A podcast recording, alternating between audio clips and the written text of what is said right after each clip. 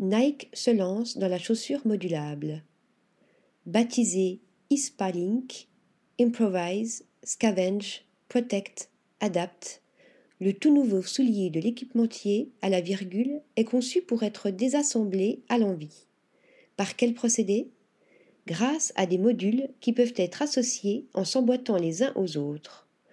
Ce nouveau système, qui s'inspire d'anciens modèles, comme la Presto de 2003 ou la Zvezdoshka de 2005, n'utilise pas de colle, principal obstacle dans le processus de recyclage des sneakers, faisant par ailleurs gagner du temps et de l'énergie en ce qui concerne l'assemblage.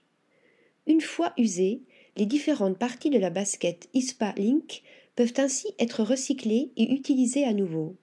La Nike ISPA Link sera disponible au mois de juin pour ensuite laisser place à l'ISPA Link Axis en 2023.